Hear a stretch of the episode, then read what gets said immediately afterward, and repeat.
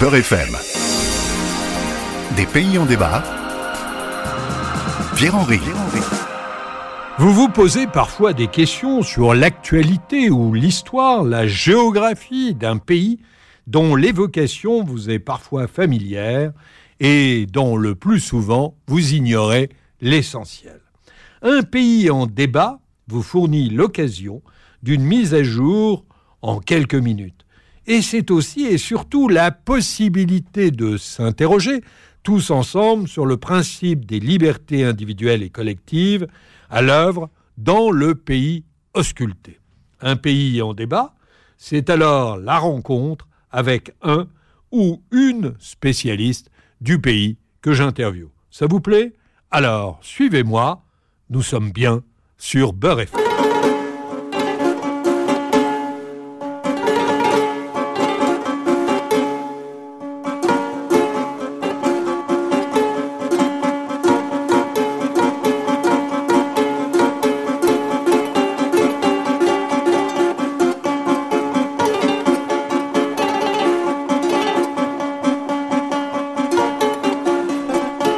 Ce son-là, vous entendez? C'est une tidinite, un instrument qu'on trouve dans différents pays d'Afrique de l'Ouest.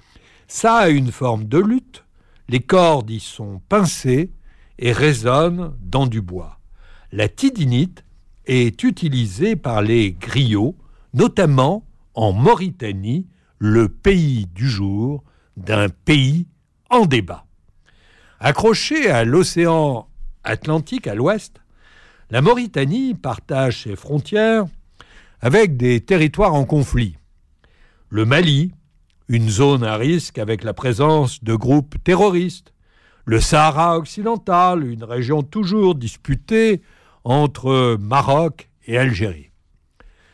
Le pays est musulman, sunnite, un héritage qui provient de la dynastie berbère des Almoravides qui conquit le territoire au 7e siècle. La France a marqué l'histoire de la Mauritanie. Et oui, ce territoire, aujourd'hui indépendant, et ce depuis 1960, ne l'a pas toujours été. La France a occupé le territoire pendant près de 100 ans. La Mauritanie, c'est un pays recouvert à 70% de sable, ce qui pousse sa population peu nombreuse à habiter les villes. Nouadhibou, Rosso, Abel, Bagrou, mais surtout Nouakchott, la capitale qui regroupe à elle seule plus d'un million d'habitants. Imaginez-vous un territoire grand comme deux fois la France et une population qui n'excède pas les 5 millions. Une concentration, d'ailleurs, que les divers épisodes de sécheresse ont encore renforcée.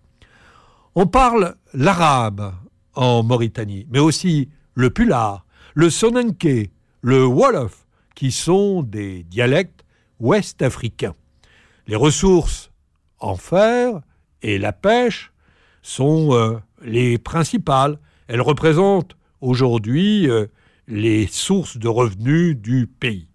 La Mauritanie s'inscrit dans la vague d'indépendance des années 50-60 qui ont éloigné l'occupation française. Nous en avons parlé tout à l'heure. Depuis, elle a connu non moins de six coups d'État.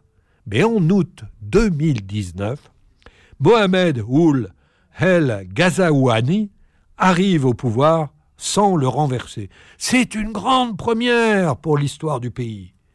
oui, mais ce même gouvernement exerce un pouvoir autoritaire qui ne laisse aucune place à l'opposition.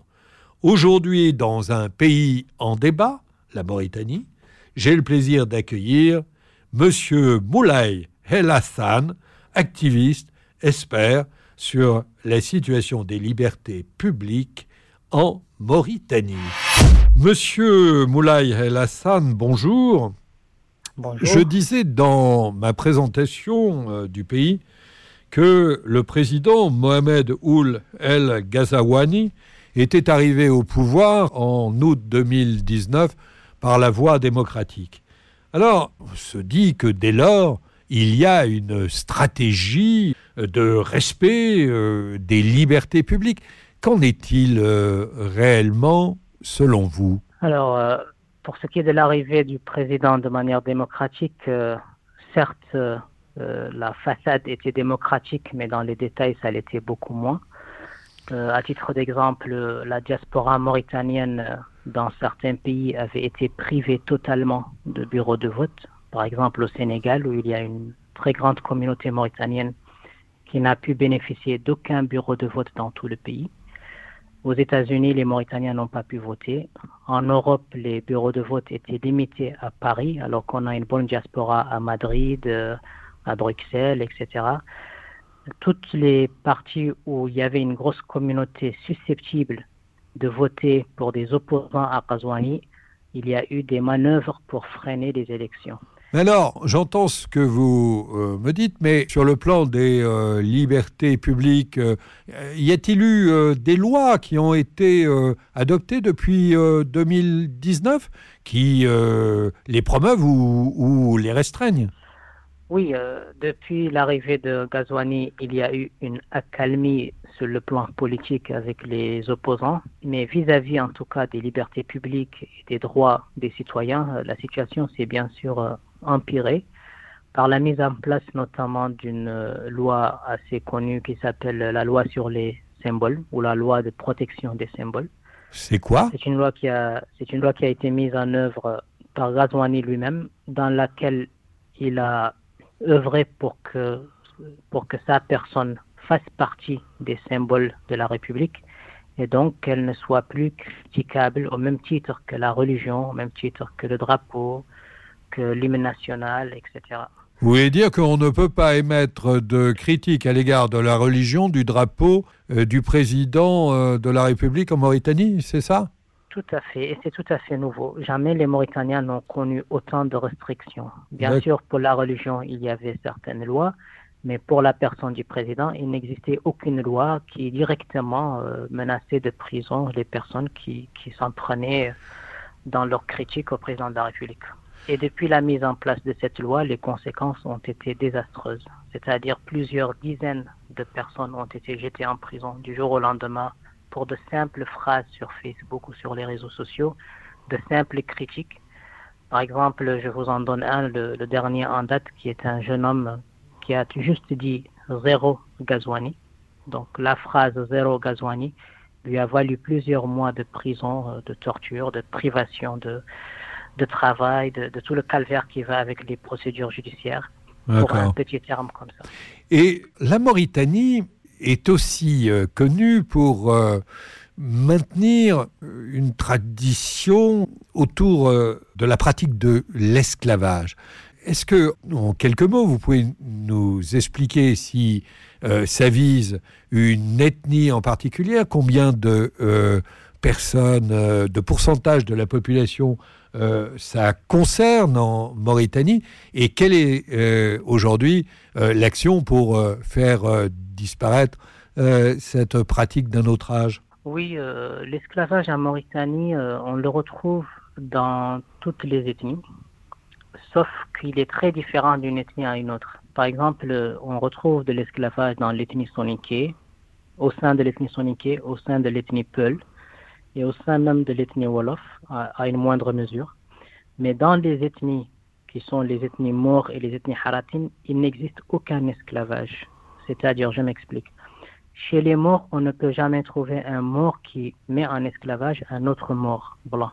La plus grande masse d'esclavage qui a eu lieu en Mauritanie, c'est un esclavage d'une ethnie vis-à-vis d'une autre. Oui, laquelle Non pas au sein d'une même ethnie comme c'est le cas chez les Peuls et les Soniqués. Et cette ethnie qui est qui a été mise en esclavage massivement, c'est ce qu'on appelle aujourd'hui l'ethnie haratine, qui à la base n'est pas une ethnie, mais plutôt tout simplement c'était des Peuls, des Soninké et des Wolofs qui avaient été réduits en esclavage par des Berbères, des Arabo-Berbères, ce qui a conduit à cette quantité de personnes qu'on appelle aujourd'hui haratines qui ont été arrachées à leur culture, à leur langue, et qui ne parlent plus aujourd'hui que la langue de, l'oppresseur, de l'esclavagiste Moore c'est-à-dire le, le Hassaniya. Du fait qu'ils ont perdu leur outils linguistiques, culturels, etc., on ne peut plus les caser dans leurs ethnies d'origine. Donc, ils appartiennent aujourd'hui à une ethnie à part entière qu'on appelle des Haratin. Et ce que vous êtes en train de nous dire, c'est que cette pratique-là, elle continue, elle est marginale ou euh, elle euh, continue à s'exprimer aujourd'hui dans la société mauritanienne? Elle continue jusqu'à aujourd'hui. Et pas plus tard que l'année dernière, euh, il y a eu plusieurs cas, dont l'un était le plus flagrant, c'est celui d'une dame qui s'appelle Mariam euh, Sheibani, qui avait été, ou Mariam qui avait été euh, mise en esclavage par un monsieur qui s'appelle euh, euh Oul Shehlawi. Et ce cas précis, c'est un cas d'esclavage euh, avec hérédit, avec euh, d'autres esclaves hérités d'un esclavage précédent, extra, et avec viol avéré. C'est-à-dire que cette femme a été violée à plusieurs reprises par son propriétaire, qui ensuite a violé ses enfants, qui sont d'ailleurs ses enfants à lui, etc. Donc c'est quelque chose d'un peu rocambolesque. Et oui, enfin, surtout criminel. Exactement. Mais les autorités en place n'ont pas considéré qu'il s'agit d'un crime, bien que le procureur a fait son enquête et que le procureur a, prouvé et a, et a demandé à ce que ça soit traité en tant que tel. Il y a les forces obscures qui sont au sein du pouvoir, notamment morts, qui, par tribalisme, viennent toujours du côté des esclavagistes et, euh, et les protègent. Donc il y a une façon de protection parce que c'est un sujet tabou. La société mort euh, traditionnelle esclavagiste n'accepte pas qu'on puisse poursuivre en justice des personnes pour ce genre de crimes qu'elle ne considère pas des crimes, mais plutôt des choses parfaitement légales au regard de la religion euh, en vigueur dans leur euh, culture. Eh bien, Monsieur Moulay El Hassan, euh, merci de cet euh, entretien et de cette euh, formation donnée aux auditeurs de Beurre FM. Un pays en débat, c'est terminé. Je vous retrouve la semaine prochaine. Un pays en débat, c'est une émission proposée par euh, France Fraternité en collaboration avec Beurre FM et avec euh, le travail précieux d'Alice Marquet et de Zora. C'était Des pays en débat en partenariat avec France Fraternité.